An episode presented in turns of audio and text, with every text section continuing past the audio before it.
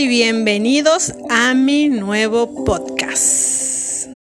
El día de hoy tenemos algo eh, maravilloso que compartir, un momento de reflexión, un momento de,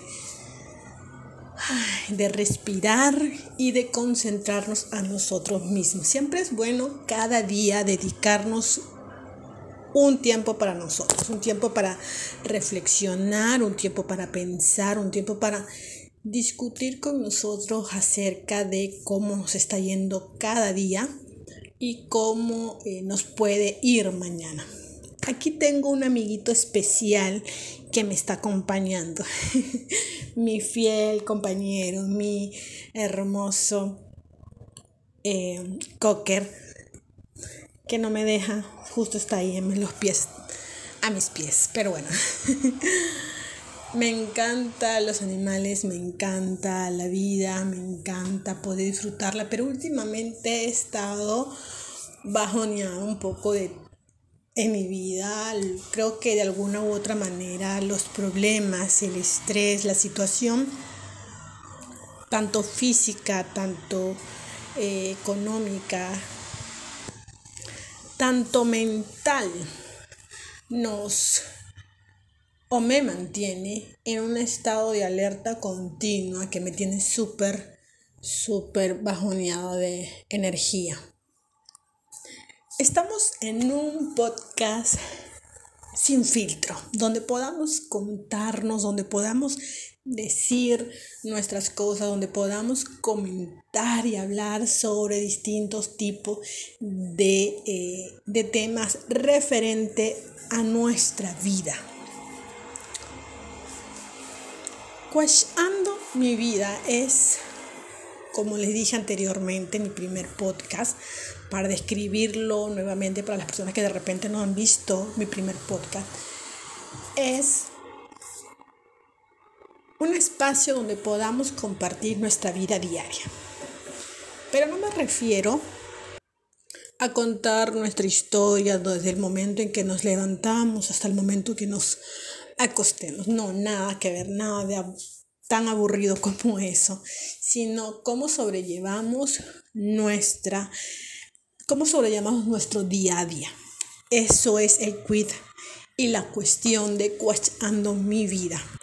El día de hoy estuve en TikTok revisando diversos em, TikTokers hablando sobre diferentes tipos de temas y había TikTokers que realmente para mí no tienen ningún sentido, como algunos que realmente me ponen a pensar, me ponen a reflexionar y me dicen, wow, lo equivocado que puedo estar sobre un pensamiento, sobre una acción, sobre una decisión o simplemente sobre mi actitud. Este es el año del autoconocimiento, de conocernos a nosotros mismos. ¿Cuántos de ustedes puede decir libremente, me conozco al pie de la letra? Sé y acepto cada uno de mis defectos y sé que mucho de ello me cuesta no aceptar, sino cambiar. No es fácil cambiar y eso lo vengo repitiendo en cada uno de mis videoblogs, así como también ahora lo estoy diciendo en el aquí en el podcast. El momento de autoconocimiento, el momento de conocer nuestros defectos. Ese es el digamos el título de hoy. Me conozco a mí misma sé quién soy, sé de lo que soy capaz, sé cada uno de cada una de mis virtudes, así como también cada uno de mis defectos.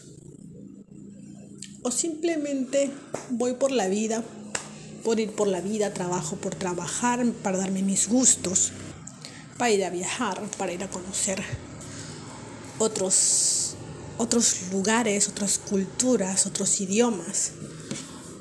O estoy en el momento de mi vida, en un momento crucial de mi vida en el cual digo,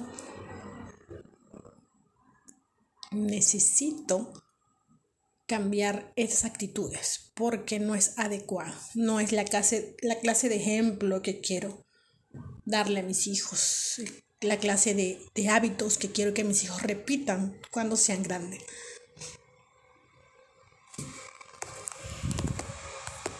Debemos conocernos a nosotros mismos. Cuesta, obviamente, cuesta, pero no es difícil. Déjame hacerte una pregunta. ¿Te puedes mirar al espejo? Supongamos haz esto. En el momento que escuches este audio, ve y mírate al espejo. Si quieres hacerlo en este momento, en este preciso momento, ponle pausa a este podcast, ponle pausa aquí mismo y mírate al espejo. Y di, ¿qué ves? Tus virtudes, tus defectos. ¿Lo ves? O simplemente esperas que en un estado de molestia o de peleas algún miembro de tu familia te lo recuerde. Porque para eso algunos miembros de nuestra familia son muy buenos, para recordarnos los defectos que tenemos. Porque, vamos, si no te acuerdas tú de tus defectos para poder cambiarlos, para poder mejorar, necesitas que alguien te lo recuerde, pero es tan molesto cuando te lo repiten una y otra y otra vez. Entonces, por una parte tú dices, no, está bien, o al menos ellos lo dicen, está bien porque tal vez si te lo repito una y otra vez, algún día aprendas.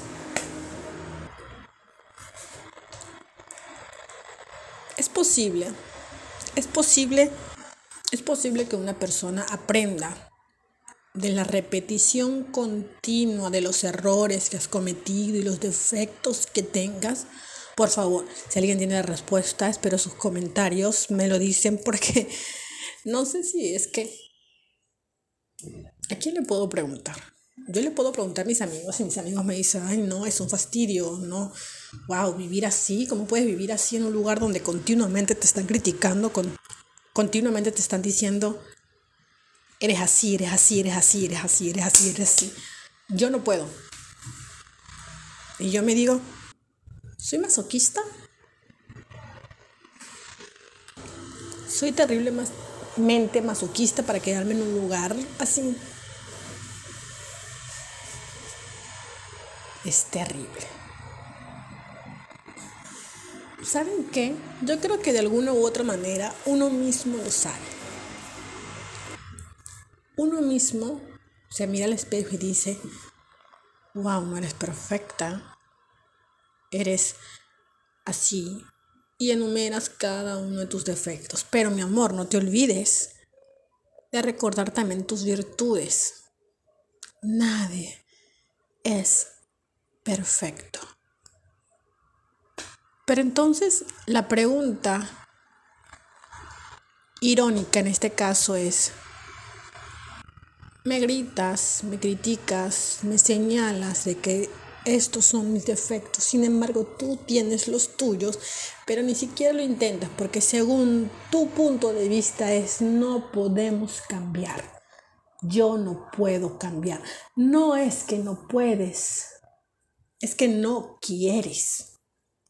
Ahí está la diferenciación entre una palabra y la otra. No quieres, no te da la gana de cambiar. Porque ni siquiera lo intentas. Y una de las frases motivadoras es, no lo intentes, hazlo. Cuesta cambiar, cuesta intentar respetar a una persona que no tiene ningún respeto por ti misma. O mejor dicho, que no tiene ningún respeto por ti, ni por sí misma. Entonces estás obligada a respetar por el simple hecho de que llevas un título de madre, de padre, de abuelo, de tía. Algo que tengo bien inculcado.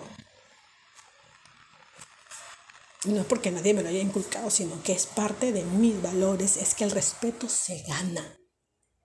No se fuerza o no se obliga simplemente porque tienes el título de madre, porque como una madre o un padre, y no me refiero a los míos obviamente, sino en general, porque he visto casos y he escuchado casos, como una madre puede pedir respeto hacia un hijo o una hija a la que no respetas tampoco. El respeto se.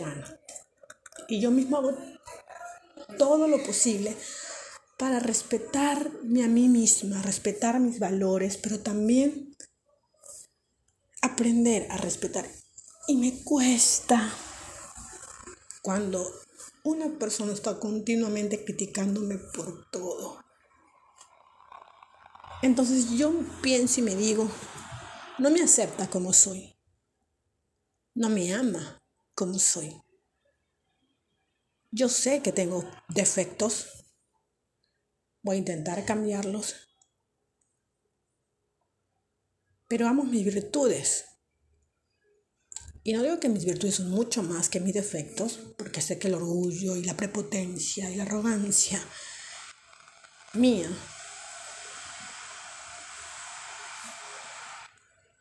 me hace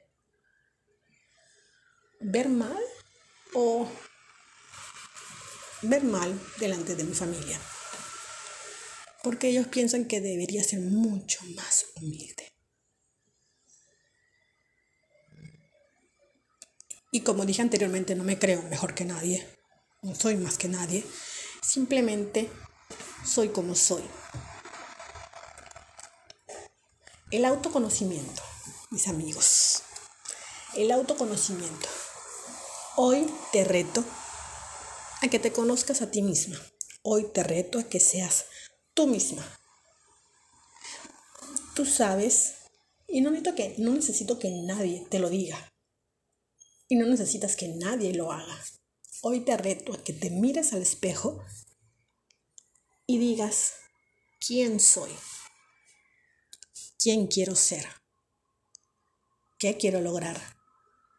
¿Y cómo me veo de aquí a unos años? Ponte un tiempo, dos años, tres años, cinco años. Hazlo. No lo intentes. Voy a hacerlo. me reto a mí misma en serio, me reto a mí misma que desde hoy podrá molestarme la actitud de algunas personas con respecto a mí, su manera de dirigirse a mí.